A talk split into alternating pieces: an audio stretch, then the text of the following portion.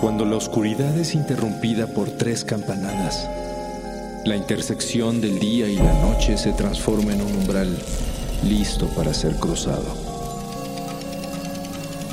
Cierra los ojos, abre la mente. Sé bienvenido a Sapiens Arcana.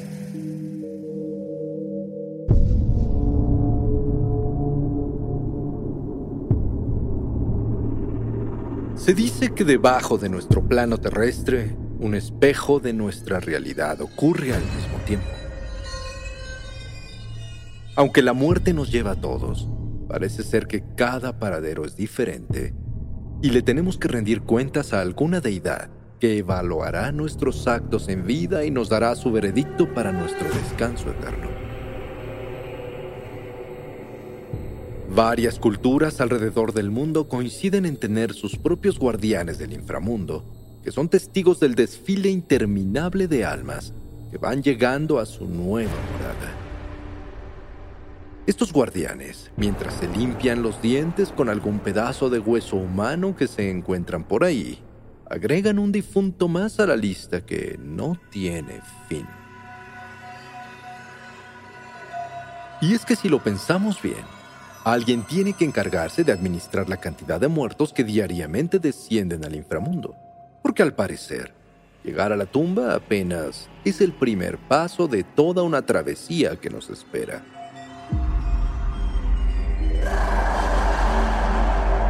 Entre maizales y jaguares contemplando un par de cerros de obsidiana, el dios de la mitología azteca Mictlantecutli, junto a su esposa Mictecacihuatl, comienzan a recorrer el eterno río custodiado por una iguana gigante para supervisar cómo va el recorrido de los muertos mexicanos por los nueve niveles que los llevarán al Mictlán, la mansión del eterno descanso. Este reino, según los aztecas, intercambia el día y la noche con nuestro plano. Es resguardado bajo la imponente mirada de Mictlantecutli a los ojos de los mortales se ve como un esqueleto de enormes colmillos que sobresalen de sus articulaciones. Un traje de plumas de búho, un pesado collar de ojos y enormes garras en vez de manos. Cuenta la leyenda que cuando Quetzalcoatl estaba en su búsqueda de huesos para crear a la nueva raza humana, Mictlantecutli le puso difíciles trampas y obstáculos como enterrarlo en una desolada fosa u obligarlo a usar una caracola de trompeta. Finalmente, Quetzalcoatl superó las pruebas y salió con los huesos que necesitaba para regar su sangre sobre ellos y crear a los primeros hombres y mujeres en Mesoamérica.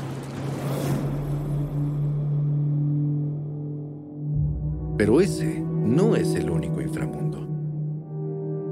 En la antigua Grecia, Hades, el guardián de las tinieblas, tuvo una infancia sumamente difícil, ya que su padre, Cronos, el dios supremo, se lo tragó a él y a sus otros hijos por miedo a ser derrocado por alguno de ellos. Audazmente, uno de sus hermanos, Zeus, logró escapar y mató a Cronos para liberar a todos de sus entrañas. Más tarde, el mismo Zeus se dividió la tierra con sus hermanos, dejando a Poseidón a cargo de los mares y a Hades como dios del inframundo a donde se dirigen los mortales.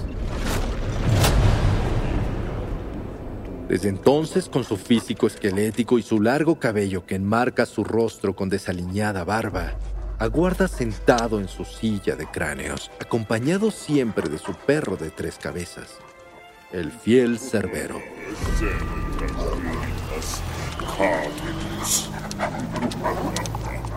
Se dice que entre otras actividades le gusta entretenerse reanimando esqueletos para que luchen frente a él.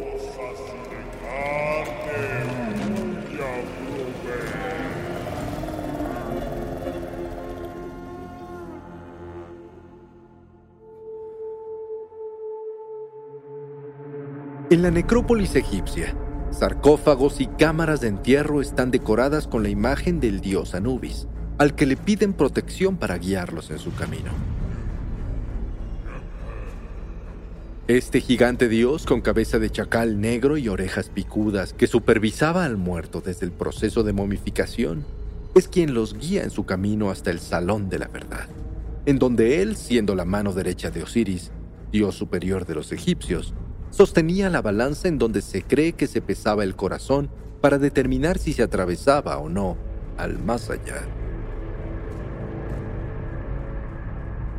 El poderoso color negro de este dios es un distintivo en el Salón de la Fama egipcio, porque representa la descomposición del cuerpo y la tierra fértil del Valle del Nilo, que se asocia también con la regeneración y la vida.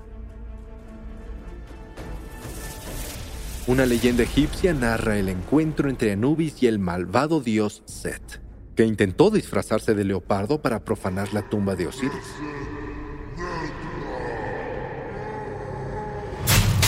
Como castigo, Anubis despellejó a Set y se puso su piel fresca y escurrida de sangre como capa.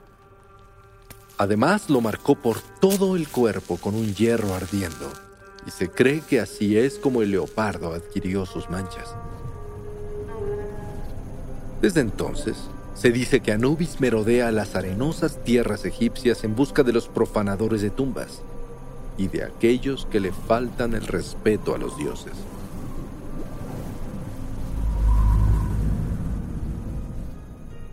En China se le conoce al inframundo como Diyu, y este lugar está vigilado por los guardianes Xie Bian y Fan Wu Yu. La leyenda de su origen dice que cuando eran mortales al servicio del emperador, se les escapó un prisionero que transportaban de ciudad a ciudad y decidieron separarse hasta encontrarlo. La noche comenzaba a caer y una tremenda lluvia azotó la boscosa zona por donde buscaban al maleante. Desafortunadamente, jamás lo encontraron. Su destino terminó en tragedia cuando uno de los alguaciles murió ahogado y su compañero decidió ahorcarse quitándose la vida por el tremendo fracaso de su trabajo. Los de Jade recompensó su acto reencarnándolos como los guardianes del Diyu. Y desde entonces son figuras oscuras y controversiales a las que personas de distintas tendencias morales se les encomiendan y les solicitan favores. Hasta la fecha, algunas personas realizan rituales de posesión cada año representando al guardia blanco que murió ahogado y con la lengua de fuera y al guardia negro, que adquirió esa tonalidad por morir colgado. Casualmente, la mayoría de las leyendas coinciden en que existe un ser de muerte que da vida, dejando en claro la dependencia una de otra, ya que la vida no puede existir sin la muerte. Tal vez el camino es tan complicado que después de la muerte necesitamos a un asesor que nos alumbre el camino. ¿Será coincidencia que hasta el día de hoy se le realizan ofrendas y peticiones a estos guardianes del inframundo? ¿Será que el mundo de los muertos es mucho más real de lo que imaginamos? Piénsalo. Tal vez estás a tiempo de entablar una buena relación con quien, al parecer, podrá ser tortuosa o no tu última travesía. ¿Y tú, cómo te has portado? La escala del juicio y la balanza de tu corazón resultará a tu favor o no.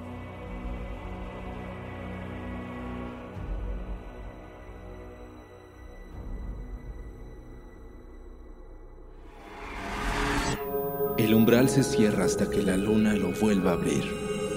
Mientras tanto, abre los ojos y asómate en las grietas del espacio y el tiempo.